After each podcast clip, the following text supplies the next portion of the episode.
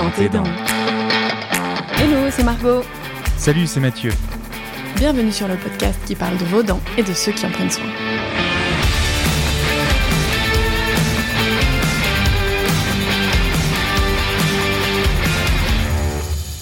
Bonjour les amis, on espère que vous allez bien en cette période étrange de confinement. Nous sommes très heureux de partager avec vous l'échange que nous avons eu avec Myriam, le docteur Myriam Dib.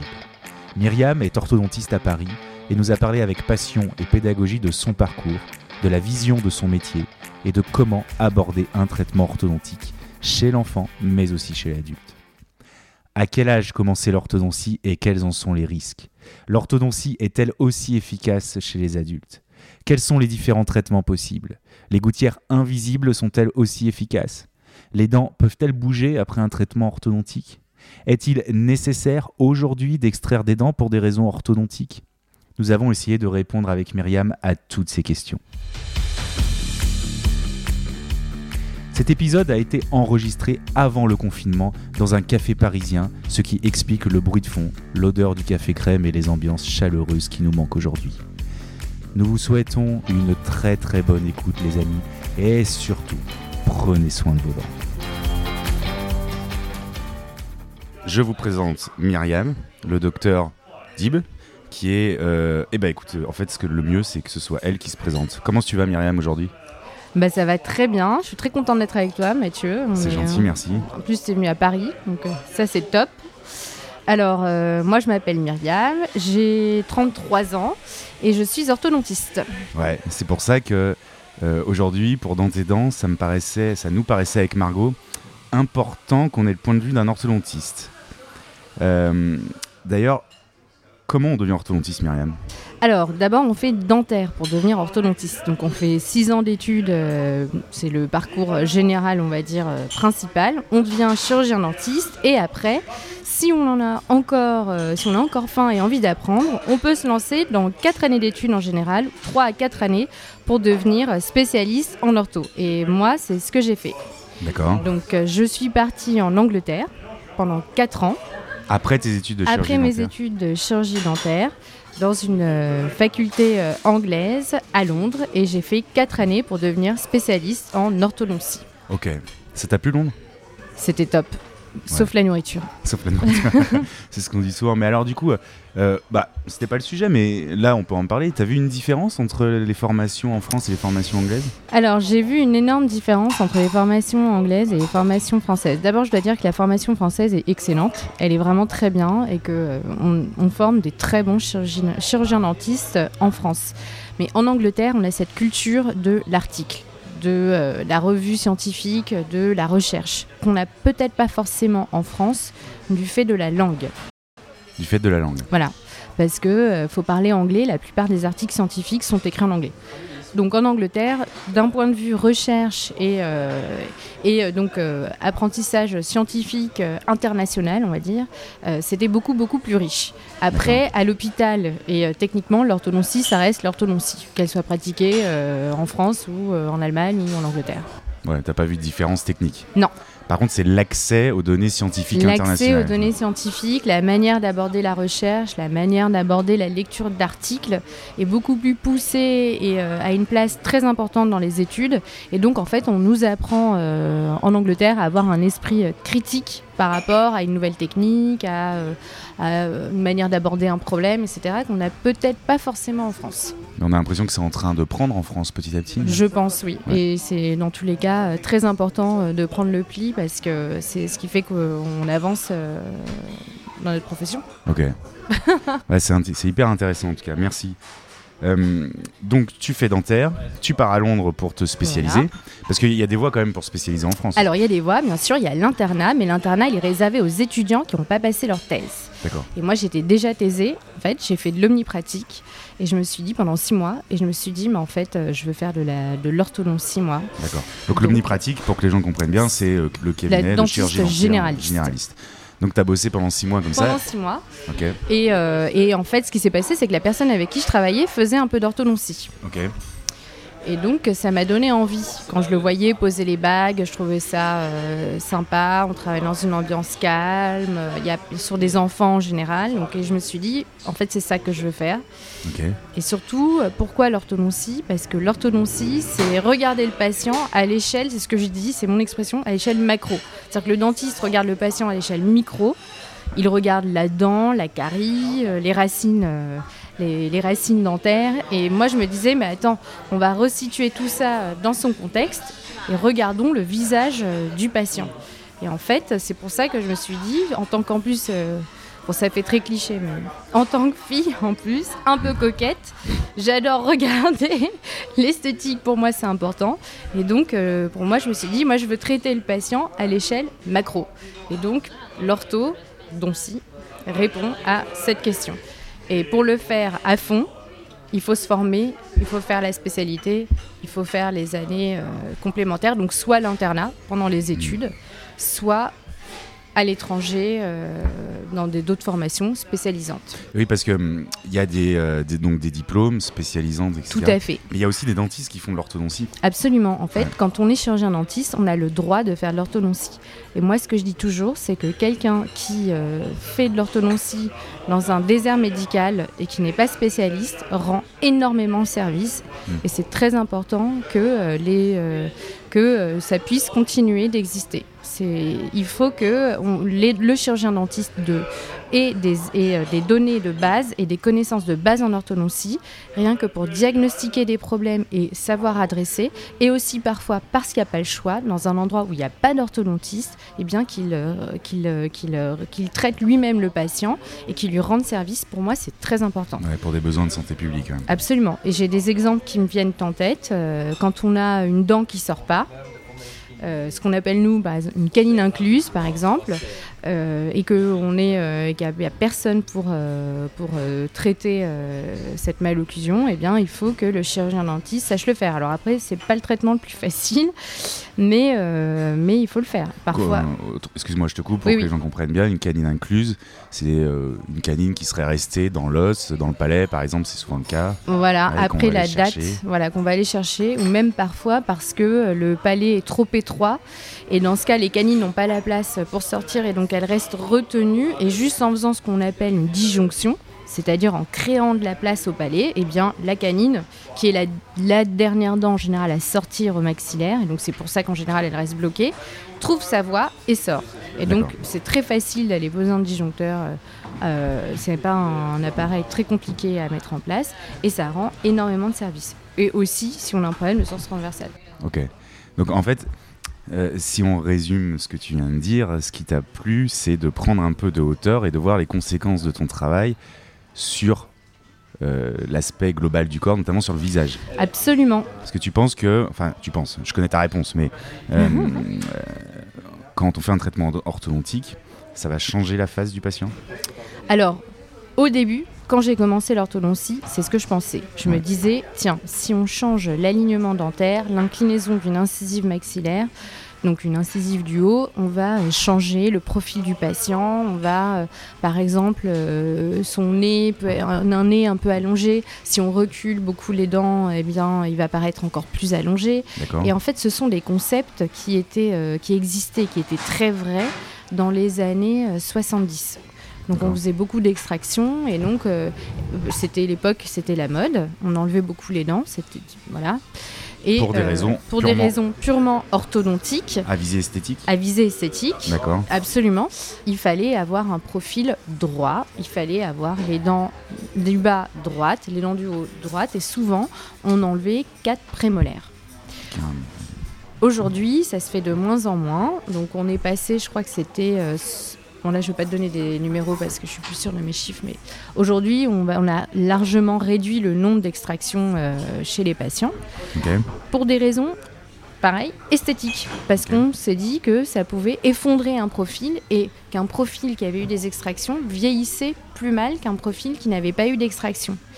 Alors attention, un patient qui a quand même besoin qu'on lui retire des dents doit bénéficier euh, de ce traitement et d'extraction, D'accord. mais disons que on n'extrait plus pour les mêmes raisons qu'avant. Ça n'est plus systématique. Et En revanche, pour revenir à ta question, est-ce que l'orthodontie, finalement, quand on traite quelqu'un, on aligne des dents, on, change vraiment le visage du patient il faut quand même mettre un bémol là-dessus, atténuer cette, cette, idée parce que c'est pas tout à fait vrai. Ce qui change réellement le visage du patient, c'est la chirurgie orthognatique. Et ça, on ne la fait pas chez les enfants. En fait, on n'a pas le pouvoir, nous, de changer complètement le visage impatient. Et les petites transformations dont je parlais euh, sur le nez, les lèvres, l'affaissement du visage, c'est vraiment très euh, subtil. Et je pense qu'il n'y a que l'orthodontiste ou peut-être le dentiste qui va le voir, mais sûrement pas le patient et encore moins. Euh, D'accord, il faut avoir un œil un peu expert, c'est ça Absolument. pour voir la différence.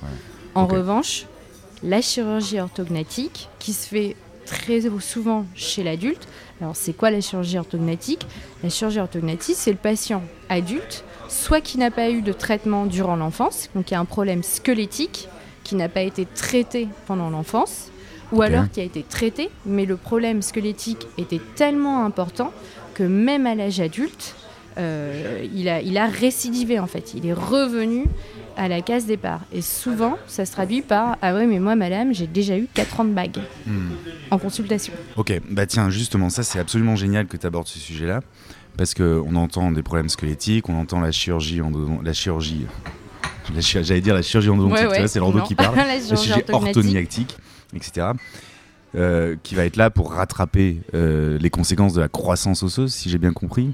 Tout à fait. Mais alors, si on part du, euh, du patient le plus jeune possible, la première question qui vient, à mon avis, chez tout le monde, à quel âge on va pouvoir commencer à avoir un avis d'orthodontiste et on va pouvoir commencer l'orthodontie Et est-ce que les traitements les plus précoces sont les meilleurs? D'accord. Alors, il y a des recommandations aujourd'hui qui disent que vers 6-7 ans, 6-7 ans, c'est bien d'aller voir l'orthodontiste non pas qu'on va commencer un traitement à cet âge-là, parce que c'est beaucoup trop tôt, mais à cet âge-là, on va lever les habitudes déformantes. Je m'explique. C'est à cet âge-là qu'on va regarder si l'enfant suce encore son pouce ou a encore le doudou dans la bouche et qu'on va conseiller aux parents justement et expliquer à l'enfant qu'il serait bon d'arrêter parce que euh, ça va déformer ses mâchoires. Par exemple, petite parenthèse, ces conséquences-là pourraient plus tard générer ou indiquer une chirurgie pour rectifier, euh, rectifier les conséquences sur la mâchoire Alors, pas Dans les forcément. Cas les plus extrêmes. Oui, peut-être. Oui. Alors quand, un, quand, non, alors quand on a un problème squelettique, souvent il est d'origine génétique. Il peut être entretenu par des, euh, par des habitudes déformantes, mais on a une carte génétique. Et en fait, euh, c'est très difficile. Nous, on a des moyens en orthodontie de le corriger chez l'enfant mais parfois il y a des schémas qui font que le, patient est programmé pour la chirurgie. Par exemple, une petite mandibule, une trop grande mandibule, Absolument. Ok, ça c'est génétique. Absolument. Hmm, ok. Il y a des chances que des parents qui ont une mandibule très grande, les enfants aient des mandibules, très grandes. Et souvent on dit euh, c'est de la faute du papa, c'est toujours de la faute du parent qui n'est pas à la consultation. D'accord, ok. ok. Donc on a un petit, il a 7 ans, il vient de consulter. Premier réflexe, c'est déjà travailler sur les habitudes qui euh, vont euh, jouer sur la croissance osseuse Alors, on fait deux choses à cet âge-là. Premièrement, un peu jeune pour la radio, à 8 ans, on va dire on fait une radio panoramique. On vérifie qu'il a toutes ses dents d'adulte. Radio panoramique, c'est une radio de toute la bouche. De toute la bouche. Et, des, et des articulations. Et des articulations. Des ATM. Des articulations de la mâchoire. Voilà, c'est ça. On voit sur la radio les ATM aussi. Donc là, on regarde, est-ce que euh, toutes les dents d'adultes sont présentes? Est-ce qu'il y a des dents en plus? Est-ce que euh, peut-être euh, que l'angulation d'une dent n'est pas très favorable? En général, on ne se prononce pas à ce moment-là, c'est un peu tôt. Et bien sûr, cette radio doit être liée à la clinique, à ce qu'on voit, voit en bouche chez le patient. Donc ça, c'est la première chose. Mais il est trop tôt pour mettre un appareil. Pourquoi? Pour deux raisons.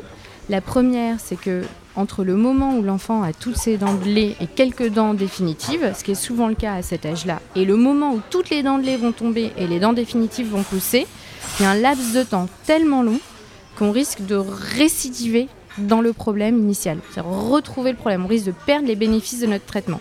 D'accord. Ça, c'est la première chose. La deuxième chose, c'est que si à cet âge-là, par exemple, on a une mâchoire trop étroite, et qu'on décide de l'élargir. Un palais plus petit que la mandibule. En hmm. gros, un Tupperware, le couvercle est plus, plus petit que la boîte. Il faut élargir le couvercle. D'accord? Et qu'on le fait un peu trop tôt. Si les incisives ne sont pas euh, matures, c'est-à-dire que leur racine n'est pas euh, apexifiée, c'est-à-dire fermée, on risque de les abîmer. Donc on risque d'avoir un effet, ce qu'on dit, iatrogène sur le patient. Donc il faut traiter, on- intercepter à un certain âge, c'est-à-dire pas trop tôt ni trop tard. Et le mieux, c'est un peu avant, euh, une année ou deux avant euh, la denture, la, la- la mise en place de la denture permanente. Donc les dents définitives. Les dents, sont- les dents définitives. Ok. Voilà. Quand toutes les dents de lait sont tombées. Voilà, Ok. voilà. Mais déjà, tu penses à la conservation et à l'impact sur les dents définitives. Absolument. Il faut toujours garder ça en tête. Donc là, ton petit patient que tu as vu à 7 ans, tu sais que peut-être que tu vas le revoir un peu plus tard. Il faut lui dire, alors un patient à 7 ans, on va lui dire donc, encore une fois, arrêtez de sucer le pouce, le doudou si c'est le cas. On va lui dire de revenir tous les ans en contrôle de consultation pour Mhm. vérifier que les dents d'adulte poussent correctement, qu'il n'y a pas de problème. À 8 ans, on fait une radio, ça c'est les recommandations. Radiographie panoramique, la première à 8 ans. Et puis après, on voit en fonction du problème, est-ce qu'on traite ou pas. Ok. Et c'est là où tu commences à poser les bagues ou pas encore? Alors, jusqu'à ce qu'on ait les dents d'adulte, on, on ne met pas de bague en général. Ou alors on en met quelques-unes pour intercepter, c'est-à-dire euh, empêcher un problème de s'installer.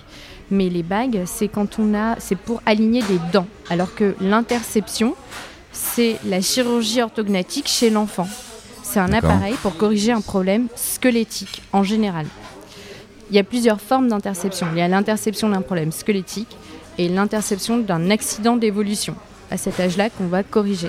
D'accord. C'est-à-dire une dent qui pousse pas ou un problème squelettique. Donc en gros, pour faire simple, tu vas pouvoir jouer sur les os, Voilà, la croissance des os, voilà, ou sur le déplacement des dents définitives. voilà, exactement. Ok, super. Aider une dent à sortir ou corriger un palais trop étroit ou une mâchoire du bas trop en arrière ou trop en avant. D'accord. Donc là, avec des traitements plutôt précoces, jeunes, Vers euh, 9-10 ans, on va dire. parce que cette croissance osseuse, à partir de quand elle est bloquée, on peut plus rien faire justement. À partir de quand on va pouvoir la modifier que par chirurgie, c'est ça hein C'est ça. Ouais. Alors il y a trois. euh, On grandit dans la, la face grandit dans trois dimensions de l'espace. Mhm. Dans le sens transversal, c'est-à-dire en largeur, d'accord. Dans le sens antéro-postérieur, c'est-à-dire vers l'avant ou vers l'arrière, et dans le sens vertical. Ouais. Et il faut savoir que les trois vont s'arrêter, mais à des temps différents. D'accord. La première croissance qui s'arrête le plus tôt, c'est le sens transversal. D'accord Vers, on va dire, 14-15 ans. Le petit appareil qu'on met au palais pour élargir le palais, on peut encore le faire, mais l'os, déjà, c'est bien consolidé, c'est plus compliqué. D'accord. Ensuite, la croissance antéro-postérieure, on va dire que c'est jusqu'à 17-18. Ok. Et la croissance verticale, elle dure toute la vie. Et c'est la pire. C'est-à-dire que si elle, elle est très défavorable, c'est elle qu'il faut bien regarder quand on décide de traiter le patient, parce que si elle est très défavorable, elle va, euh, elle va, on va perdre les bénéfices de notre traitement, ou alors on va récidiver euh, dans, dans- Ah oui, dans d'accord. notre malocclusion. Pareil pour le sens antéro-postérieur. En fait, toutes ces, toutes ces différentes croissances, plus elles sont sévères, plus ça va être difficile de les intercepter, plus ce sont des voyants qui disent il vaut mieux faire une chirurgie. Ça veut dire qu'en fait, euh, si, j'entends bien, le visage grandit toute la vie. Alors oui, le visage grandit toute la vie, mais euh, le visage grandit toute la vie, mais bien sûr, vous n'allez pas vous retrouver, vous, vous ne naissez pas euh, euh, avec une face courte et vous terminez Franck Ribéry, ça c'est pas possible. On va dire que je dis, je dis une bêtise, mais c'est pour vous donner une idée. Imaginons qu'on grandit d'un demi millimètre, euh, d'un millimètre jusqu'à 25 ans, et après jusqu'à 30 ans, on va grandir de 0,01 millimètre. Donc en fait, ça devient négligeable à partir d'un certain âge, 25, 21, Ouais, 25 d'accord. ans. Et c'est souvent quelque chose qui intéresse beaucoup les gens pour savoir quand est-ce qu'on se fait poser un implant. D'accord. C'est cette croissance verticale. D'accord. Voilà, Bon, c'est on aura un podcast sur les implants. Ok. Mais c'est non, non, c'est super de soulever la question. Tout cas, ça montre que tout est en mouvement, quoi, en fait. Rien n'est figé, tout bouge. Et donc, ce qui est très difficile avec l'orthodontie, c'est ce qu'on en revient aux, aux articles scientifiques, c'est que c'est pas une science exacte. C'est très difficile de faire des études sur l'orthodontie parce que c'est pas une maladie. On n'est pas en train de soigner des malades, on soigne des malocclusions. Donc, on peut, c'est très difficile de faire des tests et des expériences sur les patients. Des malocclusions, tu peux définir euh, Alors une malocclusion, euh, c'est ce que je disais, c'est-à-dire la, la mâchoire trop en arrière ou les dents qui se touchent mais pas de la bonne façon. Voilà. Voilà, c'est ça qu'on traite en orthodontie. Et donc, euh, du coup, il y a des grands euh, orthodontistes euh, connus dans le monde qui ont essayé de donner des chiffres pour dire bon, bah voilà, là, c'est plutôt la chirurgie ou là, ça en vaut la peine de mettre un appareil. Et ça, c'est à l'orthodontiste de le, de le savoir et de le, le décider. Il y a un aspect créatif alors dans ce métier. Il y a complètement un aspect créatif, euh, original et, et artistique. Et d'ailleurs, on, on fait parfois des plis sur les fils qu'on appelle les artistic bends. D'accord, tu peux développer Eh bien, alors ça, ça relève de l'orthodontie et plus de l'orthopédie. Parce que jusqu'ici, on parlait d'interception. Qui dit interception dit appareil, dit orthopédie. D'accord, Maintenant, on va parler d'orthodontie. L'orthodontie, c'est aligner les dents, tout simplement. tout simplement. Et les mettre dans une bonne occlusion. Voilà. Et c'est quoi l'occlusion? C'est euh, la façon qu'ont les dents de se toucher. Pourquoi c'est important? Parce que c'est ce qui fait qu'on mange correctement, que les articulations sont protégées. Donc euh, c'est cette, euh, cet engrainement qui, qui, do- qui doit être euh, achevé d'une manière précise pour garantir la pérennité de nos dents et le bon fonctionnement de nos dents. En plus de l'esthétique, bien sûr. Est-ce que ça a un impact euh, sur la, la malocclusion, sur le reste de l'organisme, je sais pas, sur la posture, sur... Alors ça, c'est très difficile de dire euh, oui ou non. Il y a des, il y a des, ça, c'est plutôt encore une fois le squelette qui va avoir un impact sur la posture. Par exemple, un patient qui est respirateur buccal, c'est-à-dire qui respire par la bouche au lieu de respirer par le nez, il va avoir tendance à se tenir la tête en avant, donc il est toujours en étirement musculaire, et donc euh, ce qui fait qu'il a une mauvaise posture. Après, est-ce que les dents, c'est-à-dire la façon qu'elles ont de se toucher, vont avoir des conséquences sur le dos, les muscles, etc. Très sincèrement, je ne sais pas. Et, euh, et ça, c'est mon avis personnel. Je, je dirais que, ouais. je dirais que, à mon avis, ça dépend, ouais, ça dépend des malocclusions, je pense. Ok. Ça peut aussi dépendre des organismes. Il y a des organismes qui sont très sensibles, euh, peut-être qui euh, Absolument. Compensent très vite avec une belle musculature, Alors, euh, etc. C'est là aussi que euh, l'orthodontie est intéressante et pourquoi j'ai fait ce métier. C'est parce que, encore une fois, euh, l'orthodontie, les dents ne sont pas euh, à mettre à part par rapport à la, à la bouche. Elles sont dans un environnement entouré de tissus mous qui vont avoir aussi une influence sur, sur elles. Par exemple, une langue qui va pas se mettre au palais ne va pas élargir le palais, ou une langue qui va euh, pousser sur les incisives quand le patient avale sa salive au lieu de toucher le palais, va créer ce qu'on appelle une béance, c'est-à-dire euh, euh, une, une- une ouverture buccale. Ça ressemble. Voilà, une, une béance antérieure, c'est-à-dire les dents de devant ne se touchent pas parce que la langue, qui est un, un muscle très puissant, même 13 muscles, pousse et, euh, constamment sur les dents et donc les empêche de venir en occlusion. Donc là, il faut rééduquer la langue. Il faut rééduquer la langue et ça, je sais pas si. Ça, c'est très difficile. C'est le travail de l'orthophoniste et c'est très très difficile. On Donc a tu quelques travailles en appareils. équipe, du coup, avec des orthophonistes. Alors en général, l'orthodontiste travaille jamais seul. D'accord. Il travaille avec un pédodontiste, c'est un dentiste pour les enfants, ou un dentiste Qui valide que les dents sont en bon état. que les dents sont en bon état. Ok. Il faut faire des check-ups régulièrement chez le pédodontiste et chez le dentiste pour vérifier qu'il n'y a pas de caries pendant le traitement, parce qu'un traitement d'orthodontie a ses risques. Ok. Voilà. Et donc c'est pour ça qu'il faut régulièrement aller se faire des détartrages, vérifier qu'il n'y a, euh, voilà, il y a pas de caries, faire des radios, etc. Et alors, c'est quoi les risques d'un traitement orthodontique Ah, il y a plusieurs risques pendant un traitement d'orthodontie. La première chose, c'est que comment ça marche déjà les, les bagues? Oui, c'est là. Tout à l'heure, on en a parlé. On pourrait parler de, de- de- on peut aborder ce sujet-là d'abord et après on parlera des risques. D'accord. Alors, les bagues, qu'est-ce que c'est? C'est des petites attaches qu'on colle sur les dents, Ok. d'accord? Et entre elles passe un fil. Ok. Le fil, c'est ce qui va mettre la force. Il va imprimer une force dans la bague et il va lire en fait l'information qui est dans la bague pour faire bouger la dent comme on veut. Ok. Voilà. C'est ce qu'on a tous eu en fait globalement. Absolument. C'est le fil qu'on met qui déplace les dents. voilà, c'est ça. Ok. Ah c'est ben- toi qui l'as façonné comme tu voulais? Alors maintenant, maintenant on n'a plus besoin d'autant façonner qu'avant. On façonne vers la fin, quand on a euh, des petites erreurs encore et des corrections minimes à apporter, là on façonne le fil. Mais euh, le fil et normalement le collage surtout, c'est la façon qu'on a de placer les bagues. C'est ça qui va déterminer le déplacement dentaire. Et c'est pour ça que quand un enfant sort d'un collage, on a- le fil part dans tous les sens et les bagues sont collées à des hauteurs complètement euh, différentes parce qu'en fait les dents ne sont pas alignées. Donc elles sont là pour compenser euh, les différences de hauteur. D'accord. Voilà. Donc ça c'est la première chose. Donc les bagues font bouger les dents. Et après, une fois que l'arcade du haut et que l'arcade du bas correspondent, Eh bien, pour finir et parfaire cette occlusion, il arrive, et c'est très souvent, qu'on demande aux patients de mettre des élastiques. Ok. Voilà. Donc c'est à ça que ça sert C'est les à ça élastiques. que ça sert les élastiques, exactement. À amener euh, le maxillaire, c'est-à-dire la mâchoire du haut et la mâchoire du bas, à se toucher correctement. C'est les élastiques qui font ça. Ce ne sont pas les bagues. D'accord. Voilà. C'est Les- les élastiques avec les bagues. D'accord. Voilà. Donc c'est pour ça que le patient doit porter des élastiques. On a d'autres alternatives aux élastiques, il y a des ressorts, euh, il y a plein d'appareils. hein. C'est pour ça, encore une fois, l'ODF, l'orthodontie, euh, c'est un très vaste sujet. Il existe plein d'appareils qui remplacent aussi les élastiques. Quand on voit qu'on a un patient souvent qui est pas très sérieux, c'est-à-dire qui met pas ses élastiques, eh bien on peut lui fixer des ressorts qui vont remplacer euh, le travail des élastiques. Donc là, il se retrouve avec un truc qu'il peut plus enlever. Qui peut plus enlever Donc et, a du- ça marche à- très bien. Il a voilà. tout intérêt à gérer ses élastiques. Voilà, c'est ça. Donc ça, ce sont, euh, ça c'est pour les bagues. Alors le risque, il existe des bagues transparentes ou des bagues métalliques. Les deux fonctionnent exactement de C'est la, la même même chose, manière. c'est juste, euh, Absolument. C'est juste euh, esthétique ou moins esthétique, on va dire. Mais sinon, c'est la même chose. Ok. Alors, donc les risques de l'appareil orthodontique, il y en a plusieurs. D'abord, comme on fait bouger la dent, on fait bouger la racine de la dent dans l'os aussi. Donc on crée en fait une inflammation.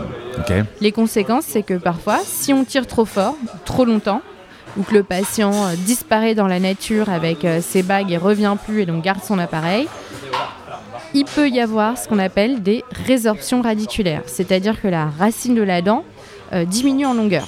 Ok. Ça, ça vient du fait de la déplacer. Ouais, ça vient du fait de la déplacer quand on tire trop fort, D'accord. quand on fait un mouvement qui est trop, euh, trop important sur la dent, et, par- et aussi ça dépend du patient. Voilà, c'est pas, plurifactoriel.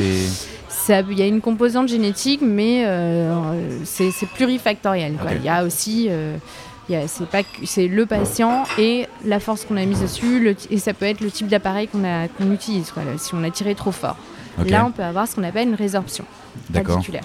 Et en général, elle est d'ailleurs quasi euh, systématique, mais souvent elle est très très faible, si faible qu'on la voit même pas. Mais chez d'autres patients, elle peut être plus importante.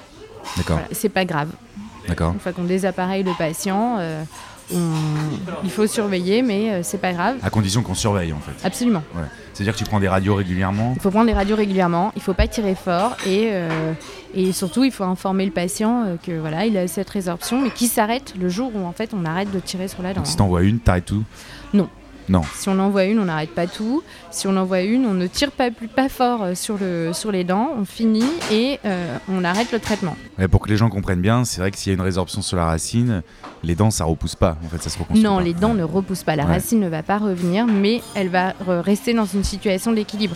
Bien Mm. sûr, je ne parle pas d'une résorption euh, sévère. hein. Je parle Mm. d'un petit manque à l'apex. hein. Je ne parle pas de Ouais, la sûr. moitié de la racine de la dent qui Là, disparaît. tout. Là. Là, on arrête tout. Ouais, ok. Évidemment. En tout cas, moi, j'arrête tout. Ça, c'est le premier risque. Le deuxième risque, c'est un risque cariogène, c'est-à-dire développer des caries. Ok. En général, ça se voit avec des taches blanches autour de la bague. Tache blanche, mais je crois que c'était noir, les caries. moi. Alors la carie, avant de devenir noire, elle est blanche. Elle est très Ok. maline.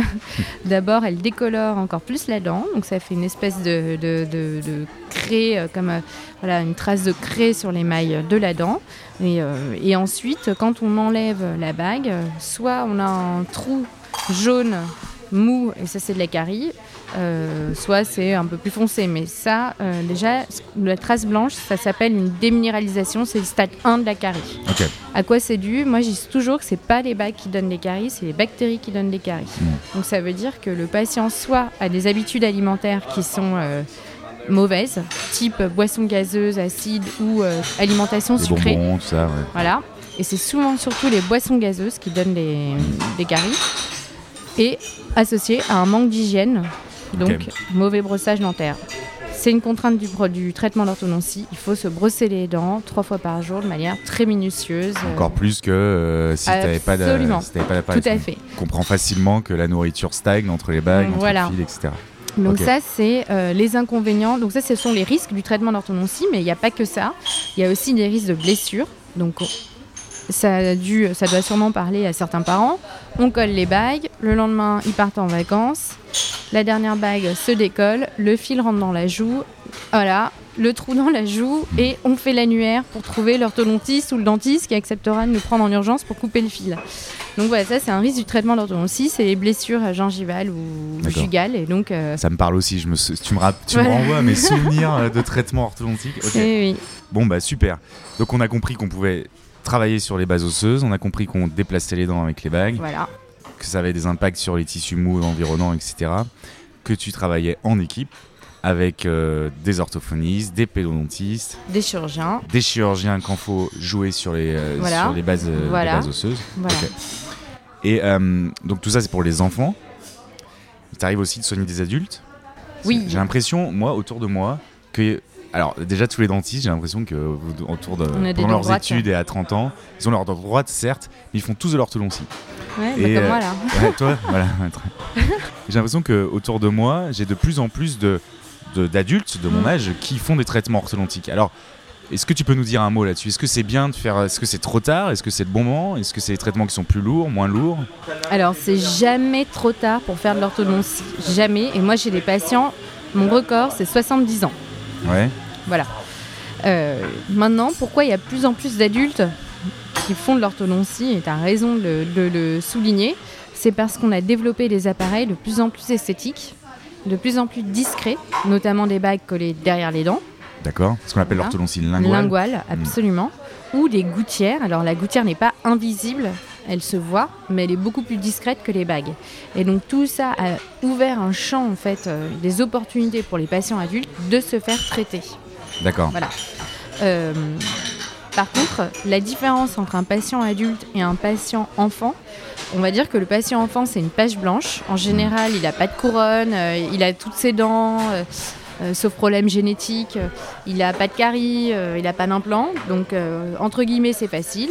Alors que le patient adulte, lui, il a une bouche qui a vécu, euh, il, lui, euh, il a des implants, il a des couronnes, il a des bridges, euh, il a son squelette est figé et aussi la réaction inflammatoire, c'est-à-dire la réponse des tissus d'un adulte, donc de tissus dentaires, enfin des tissus dentaires et environnementaux, est moins importante et plus lente que le patient enfant. Donc en fait, il faut pas moins en attendre, mais il faut justement travailler avec des forces douces, faire euh, attention chez le patient adulte, etc. Parce que on va avoir une réponse, et ça il y a un article récent d'ailleurs qui est sorti qui le démontre, on a des mouvements qui sont plus lents et moins importants, donc ça va aller moins loin chez le patient adulte. D'accord. Voilà. D'accord, ok. C'est moins malléable, c'est moins. C'est la réponse tissulaire, donc biologique au niveau de l'os et au niveau des tissus euh, parodontaux, c'est la gencive qui entoure les dents, qui est moins importante que chez l'enfant. C'est-à-dire qu'on va avoir des traitements peut-être plus longs? Alors, exact, très très très très bonne remarque. Ça veut dire que pour arriver au même résultat chez un adulte par rapport à un enfant, ça prendrait plus de temps. Mais est-ce qu'on va avoir un traitement plus long chez l'adulte par rapport à un enfant? Toi, Mathieu, en 3 ans, regarde tout ce que tu as fait dans ta vie. Hmm. Un adulte, en général, en 3 ans, eh ben, euh, un adulte trentenaire. hein, c'est, euh, globalement, le- les patients qui viennent en orthodontie, on- la moyenne d'âge chez l'adulte, c'est la trentaine. Ils se marient, Hmm. ils ont des enfants, ils achètent un appart, ils changent de boulot. Voilà. Alors que 3 ans chez l'enfant, c'est le, col- enfin, c'est le lycée, c'est le collège, mais globalement, il ne s'est pas passé grand-chose. Ouais. Donc un adulte, si on lui rajoute à, à sa vie de tous les jours en plus des bagues, il faut vraiment que ce soit le plus court possible, le traitement le plus court possible. Donc en général, on dit qu'un adulte, le traitement doit être réaliste, alors que chez l'enfant, il doit être idéaliste, c'est en anglais. Donc idéal chez l'enfant et réaliste chez l'adulte. Ok. Plus pragmatique, tu veux dire plus... Plus pragmatique, voilà. Ouais. Voilà, c'est ça. Ok, super. Et alors, tu parlais des gouttières qui déplaçaient les dents, parce que là, on Ouais. en voit aussi de plus en plus. Oui. Donc, c'est quoi? C'est des gouttières qu'on qu'on porte la journée, la nuit Alors euh, les gouttières, pour que ça marche, il faut les mettre tout le temps. Tout le temps. Ça veut dire la journée et la nuit, on les enlève que pour manger. D'accord Donc, ce sont des gouttières, donc c'est du plastique hein, qui fait bouger les dents. Parce qu'on a l'impression que c'est il y, a- y a un effet de mode autour de ça. Tout, tout le monde en a Alors ce moment. c'est à coût de milliards de dollars de publicité que euh, il y a effectivement euh, ces, ces gouttières sont omniprésentes dans le paysage euh, urbain. On les voit, euh, on voit les publicités dans le métro, euh, on voit dans les magazines, etc. Mais c'est parce que c'est une entreprise américaine très connue qui euh, a mis beaucoup de moyens pour la publicité. Elle n'est pas la seule à, à faire des gouttières, mais elle est leader euh, sur le marché. D'accord. Donc il faut savoir que les gouttières, c'est, euh, c'est- ça marche, mais ça marche pas pour toutes les malocclusions. D'accord. Et que c'est, c'est- c'est- peut-être demain ça marchera pour toutes les malocclusions, sûrement. Aujourd'hui, il y a des, des problèmes dentaires qui font que euh, il vaut mieux parfois passer par les bagues. Voilà. Et l'autre chose à Tu peux pas propos tout résoudre avec. non, on peut pas tout résoudre Alors, avec. J'ai l'impression aussi que bon, ça a l'air facile de poser des gouttières, ça a l'air euh, Ouais. voilà, extrêmement euh, efficace, euh, c'est peut-être marketé à mort. Est-ce qu'on peut pas tomber un peu dans la dérive des bars à sourire, si tu veux, qui vont me dire, allez, un jour, n'importe qui pourra te poser une gouttière Eh ben, c'est une très très très bonne remarque parce que effectivement, il faut se méfier absolument. Le- la gouttière, c'est un moyen de traitement. Le plus important dans l'orthodontie, c'est le diagnostic, c'est-à-dire le fait d'avoir vu le patient, fait une consultation, fait des examens complémentaires, c'est-à-dire des radios, des photos, des moulages qui permettent de poser un diagnostic clair. Et ensuite, le- le- le- la façon qu'on va de, de traiter de la- cette malocclusion, ça reste un moyen. Donc que ce soit des gouttières ou des bagues, c'est le moyen utilisé. C'est pas ça. Qui va résoudre. Le, c'est pas le plus important dans le traitement orthodontique. L'expertise de l'orthodontiste Voilà. est essentielle. Et attention aux barres à sourire et, et même gouttières qu'on peut commander sur internet, parce que justement, il n'y a pas eu ce diagnostic de fait. On dit aux gens, on va vous aligner les dents, mais l'orthodontie, ça n'est pas que aligner les dents. Donc, on se retrouve avec des patients qui, ok, ont les dents alignées, mais on a un décalage qui subsiste. Et il faut savoir que si à la fin, nous, on fait autant attention à l'occlusion, c'est-à-dire la façon qu'ont les dents de se toucher, c'est parce qu'on veut avoir une stabilité dans notre traitement. Si l'occlusion à la fin n'est pas bonne, et c'est souvent ce qui, est, eu- ce qui est obtenu avec ces barres à sourire ou ces Mhm. gouttières commandées sur Internet, vous n'aurez pas de stabilité dans votre traitement. Donc ça veut dire que vos dents vont rebouger. Et moi, ça me fait La minute où hein. vous arrêtez, euh, Ouais. vous enlevez votre dernière gouttière, ça revient au point de départ. Ok. Donc il faut aller voir un, un Ça me, paraît, spécialiste. ça me paraîtrait hallucinant de faire bouger mes dents sans avoir l'avis d'un expert euh, dans le. Malheureusement, c'est pas de la faute du patient, c'est ce que vendent certaines entreprises. Ouais, bien sûr. Hmm. Donc euh, Ouais, c'est du- il faut il faut faire très sorte très, très de, attention. de vendeur de rêve, quoi. hein. Voilà, c'est Ouais. ça. Et, euh, et ils abandonnent, en fait, quelque part, ils abandonnent leurs patients. euh, et les patients sont livrés à eux-mêmes, puisqu'ils se retrouvent avec les dents droites, ils sont contents, mais, mais ils se retrouvent sans stabilité, sans fil de contention. Avec sans, une mauvaise occlusion. Voilà, avec une mauvaise occlusion à la fin, conséquences que ça peut avoir. qui peut être moins stable que leur occlusion de départ, donc moins confortable pour eux, Mm. et les dents rebougent. Donc en gros, euh, pour conclure, ils, ils ont jeté leur, leur argent par leur fenêtre Ils ont perdu du temps.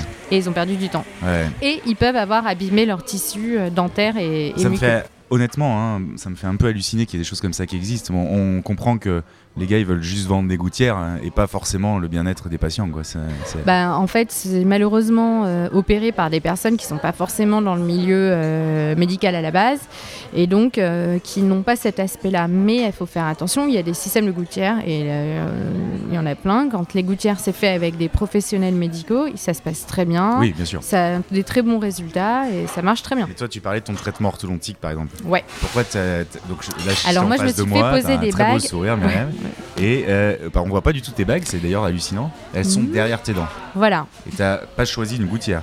Non, moi j'ai pas choisi les gouttières, mais j'aurais pu prendre pu. gouttières. Pourquoi mais je voulais, je l'ai pas choisi pour des raisons esthétiques, parce que pour moi les bagues, c'est si je le dis pas, euh, personne ne le voit. Ouais, c'est vrai. c'est vraiment ce qu'il y a de plus discret. Vous pouvez me il l'a- croire, on voit absolument rien. Et la deuxième chose euh, qui explique pourquoi j'ai fait poser des bagues, c'était pour comprendre ce que vivait le patient qui avait des bagues collées derrière les dents. Ok. Voilà.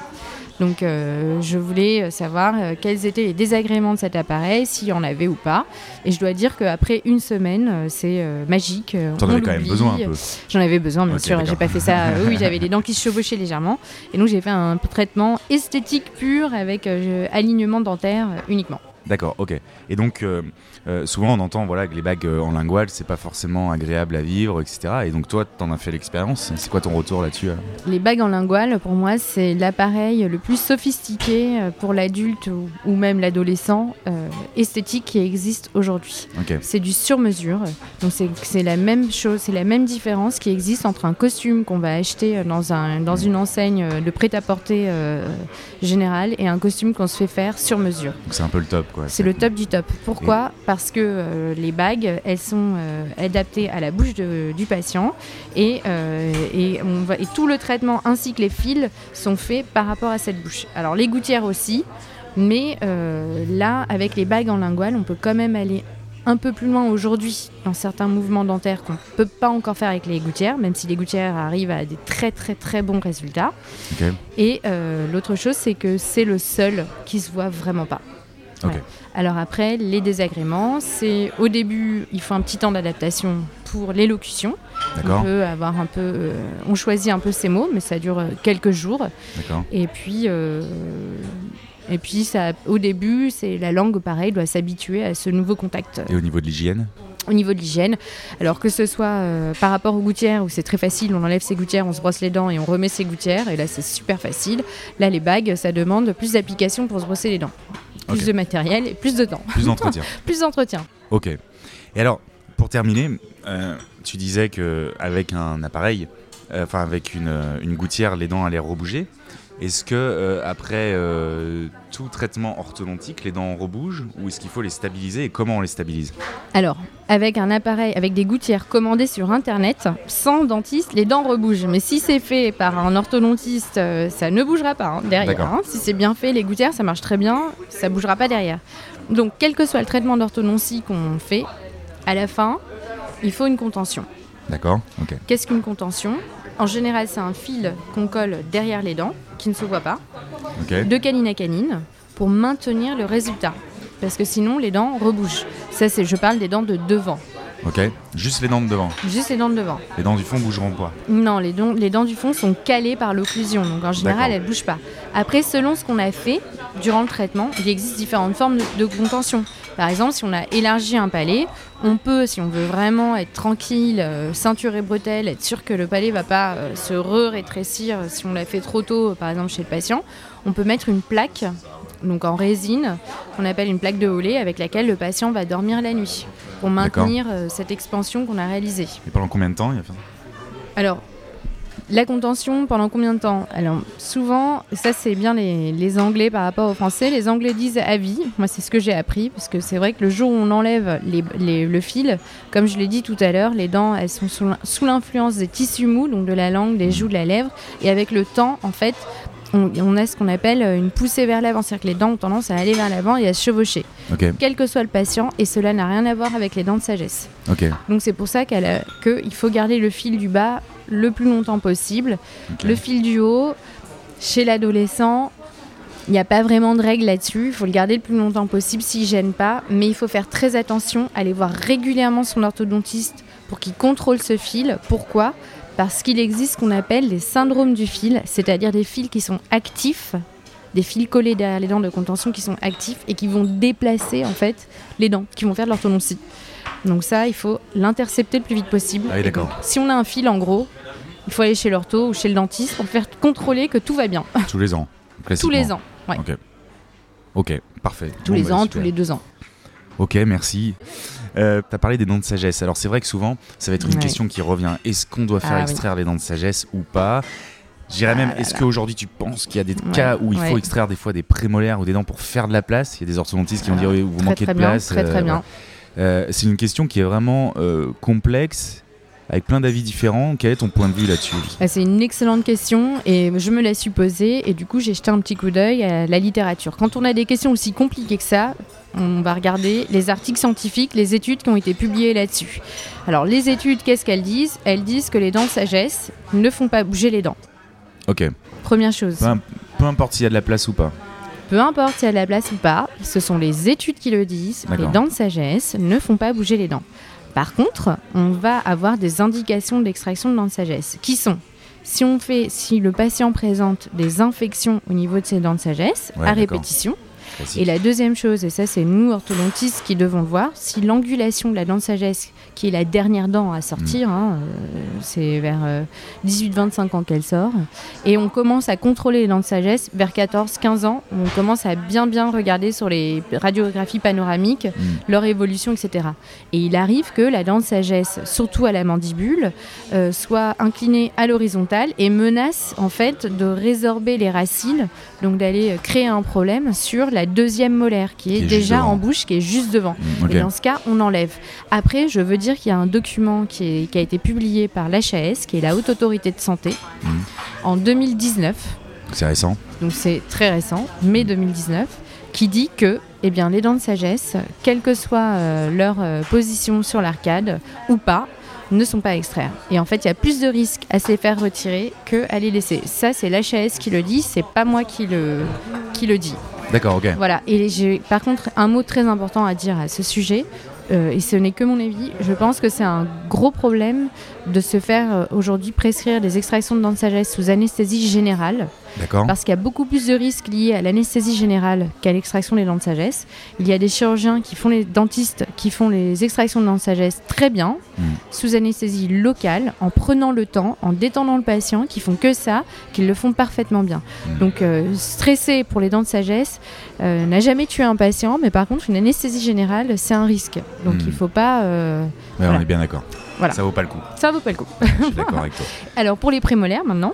Oui, parce que ça, ça peut arriver aussi. Ça existe évidemment qu'un patient qui n'a pas la place, donc qui a les dents qui se chevauchent énormément, avec un parodonte fin, c'est-à-dire une gencive et un os euh, fin, il faut faire des extractions. Et ça ne se verra pas ni dans son sourire, ni dans son profil. Les extractions, quand elles sont bien indiquées, votre entourage ne devinera jamais que vous avez eu des extractions. D'accord. Oui, parce que sinon, on risque d'avoir un déchaussement de toutes les autres dents par manque de. Alors terme. exactement, absolument, ça s'appelle les extractions lentes. Moi j'appelle ça comme ça. Voilà, Qui se font naturellement. qui se font naturellement. Et alors, il y en a aussi qui proposent de, de limer un peu les dents euh, pour faire de la place. Ça aussi, ça se fait? Alors, il y a plusieurs façons de faire la place. Ouais. Il y a euh, limer les dents, comme tu Ouais. dis, ça s'appelle le stripping. Donc, euh, je pense que les patients qui ont eu de l'ortho voient très bien ce que c'est. Donc, c'est comme si on prenait un petit papier à polir, on le passe entre les dents. Donc, il faut le faire de manière très précise, mesurer la quantité d'émail qu'on retire pour pas que le patient ait des sensibilités derrière. Donc, ça, c'est le stripping. Ensuite, on, a, on a aussi la vestibuloversion des dents, c'est-à-dire on envoie les dents un peu en avant pour créer de la place. Mais ça, c'est le plus dangereux. Voilà, c'est là que je dis qu'il ne faut pas faire d'extraction de dents. Et la dernière euh, façon de faire, c'est les extractions. Ok. Voilà. Bon, bah, ok, super. Et euh, avant de, de terminer, on parle aussi, tu sais, euh, surtout sur les, euh, les questions musculo-squelettiques, etc., euh, bon, des modifications de l'orthodontie. On a compris que ça allait bouger au niveau de la face. Est-ce que tu crois que c'est intéressant de travailler avec des ostéopathes, par exemple, pendant cette phase-là? Ou pas du tout Ou alors c'est une vue de l'esprit euh Alors, moi, ce que je pense, c'est que euh, on a des, le, le patient qui a euh, en fait une, une occlusion qui est pas bonne et qui n'a pas d'habitude musculaire en plus mauvaise. Par exemple, je pense au bruxisme, c'est-à-dire les Mhm. patients qui serrent les dents. Si il n'a pas de bru- il n'y a pas de bruxisme, c'est pas un patient qui grince, c'est pas un patient qui serre les dents et il a une malocclusion. Il n'y aura pas de problème sur ses ATM, sur ses articulations, on va pas avoir de soucis. Donc il peut vivre comme ça, entre guillemets. Il va user plus ses dents qu'un patient qui a une bonne occlusion, peut-être ou pas, on ne sait pas, mais il peut vivre avec. Moi, je, je pense qu'il y a une corrélation entre les muscles, les, les, euh, les ATM, les articulations, etc., si le patient a une parafonction, c'est-à-dire donc le bruxisme ou euh, un, euh, voilà, une habitude déformante, la exactement. langue. Là, oui, on peut avoir un problème, on peut avoir une répercussion sur les articulations. Et encore une fois, ça, ça n'a jamais été clairement démontré. Hmm. Après, aller voir un ostéopathe, je ne sais pas, mais en revanche, euh, aller voir un kinésithérapeute qui peut faire de la rééducation linguale, qui peut faire de la- des massages au niveau des, des, des masséters, Hmm. ou aller voir un dentiste spécialiste du, justement de, de, euh, des parafonctions qu'on appelle un occlusodontiste, c'est très intéressant. Bon, bah, ok. C'est très bien, merci. C'est très clair. Dernière question. Comment on choisit son orthodontiste? Alors moi je vais vous dire ça dépend de l'âge. Si euh, on a déjà on va on- il vaut mieux aller chez quelqu'un qui a poussé euh, euh, les études d'orthodontie, donc euh, Un un spécialiste en orthodontie, c'est la première chose. Ensuite, aller voir un, un orthodontiste, euh, soit si vous avez un ado et que l'orthodontiste est à côté du collège ou du lycée, en général, comme le traitement est long et que l'enfant va y aller tout seul, si vous avez confiance en votre orthodontiste, eh ben, c'est très bien. Faut que ce Ou- soit pratique. quoi. faut que ce soit pratique. Mm. Et après, je dirais, euh, chez l'adulte, euh, je pense que c'est très difficile de choisir euh, un orthodontiste. Comme chez l'adulte, on est dans un traitement de compromis. Je pense qu'il faut choisir l'orthodontiste qui répondra le mieux au, au projet esthétique et fonctionnel que euh, au problème, en fait, à la demande euh, du patient. C'est-à-dire chez l'adulte, euh, en fonction de ce qu'on recherche, on va chercher l'orthodontiste qui a le plus, mieux compris le motif de consultation. C'est comme ça que je le vois. Super, merci Myriam. Ça, c'est une question que je pose à tout le monde.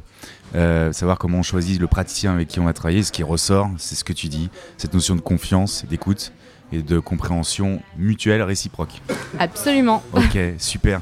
Eh ben écoute, merci beaucoup, vraiment Merci un grand merci. Mathieu, parce que merci L'enregistrement n'a pas été super super facile parce qu'on est, on est ici à Paris dans un, un très beau café d'ailleurs et euh, il y avait un peu de bruit autour. Donc ça, on va pouvoir euh, euh, travailler avec Pauline qui va s'occuper de l'enregistrement et, et de, du montage, pardon, pas de l'enregistrement, pour euh, faire quelque chose de, de très joli.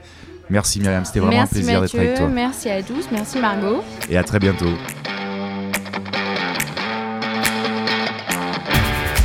Merci les amis pour votre attention et votre écoute. Nous espérons que l'épisode vous a plu. Si l'on peut retenir trois choses importantes de cet échange, c'est premièrement, peu importe l'âge du patient et la technique que vous allez employer, tout fonctionne et dure dans le temps. Le plus important est d'être suivi par un professionnel qui posera un bon diagnostic. Deuxièmement, pour les enfants, il faut consulter le plus tôt possible dès 7-8 ans, nous a dit Myriam, pour anticiper des problèmes plus lourds à gérer par la suite. Et troisièmement, aujourd'hui, nous savons qu'il n'est pas systématiquement nécessaire d'extraire des dents pour des raisons orthodontiques, et cela vaut aussi pour les dents de sagesse. Merci à Myriam de s'être prêtée au jeu et d'avoir répondu à nos questions à cœur ouvert et en toute transparence. Si vous avez aimé l'épisode, parlez-en autour de vous. Mettez des petites étoiles sur votre application et incitez vos proches à écouter Dans tes dents. C'est le meilleur moyen pour nous de développer le podcast. Si vous avez des questions ou des sujets que vous aimeriez que l'on traite, contactez-nous par mail contact ou via Facebook et Instagram tes dents est à retrouver sur Apple Podcast, Spotify, Deezer, YouTube et toutes les plateformes d'écoute. Merci à Pauline Bussy pour tout le travail de montage et de post-production qu'elle réalise pour le podcast. Et enfin, merci à vous de nous avoir écoutés. À très bientôt. Et surtout les amis, Prenez soin de vos dents.